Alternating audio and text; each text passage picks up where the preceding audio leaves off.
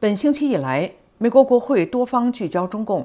由美国国会参议员公布新冠起源报告，称新冠大流行起源于中国武汉2019年的两起实验室泄露事件。与此同时，美国众议院通过法案，追究中国在间谍气球事件上的责任。而美国国会和行政当局中国问题委员会举行了听证会。严重关切中国的强迫劳动行为及其产生的后果，请听宇宙分享美国之音的综合报道。宇宙，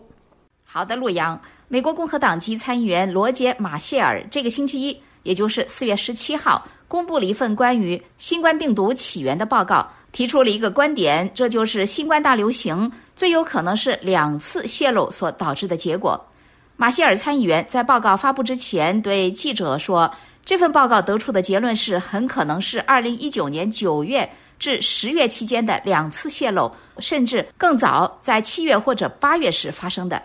马歇尔参议员所说的研究是指一份长达301页的报告，名字叫“浑水”。这份报告呢是由医学专家罗伯特·卡德莱克起草的，而卡德莱克呢是特朗普总统执政期间主导了研发疫苗的曲速行动。那个行动呢是二零二零年五月启动的，由联邦政府和私营公司合作，目的呢是加速新冠疫苗的开发和分发。而浑水推测说，二零一九年秋季在最初泄露之后的几个月里，周边地区的新冠病毒病例是激增，而武汉病毒研究所呢就在武汉市内。同样，在这个星期一，四月十七号，美国众院通过了一项新法案。旨在使用制裁、出口管制以及国际协调和压力等方式追究中国在间谍气球事件上的责任。那这部新法案呢，名字是《维护领空主权法案》，它以四百零五票对六票获得通过。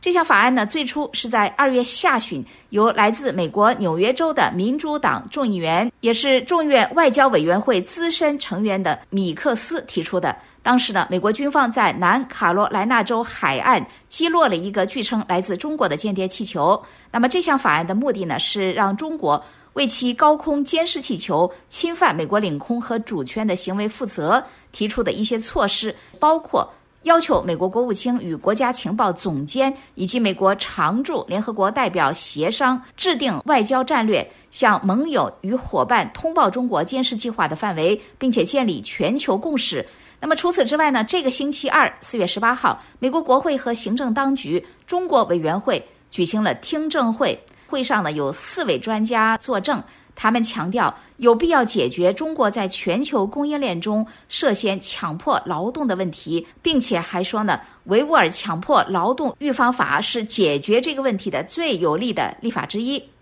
那么这场听证会的名字呢是《维吾尔强迫劳动预防法的实施及全球供应链影响》。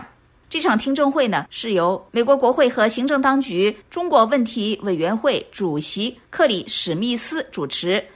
维吾尔强迫劳动预防法在二零二一年十二月签署成为法律，在去年六月生效。那么现在看来呢，美国在认真而严肃地进行追踪。陆洋。感谢宇宙分享的综合报道。溯源新冠追责气球，杜绝强迫劳动。美国会监督中共不放松。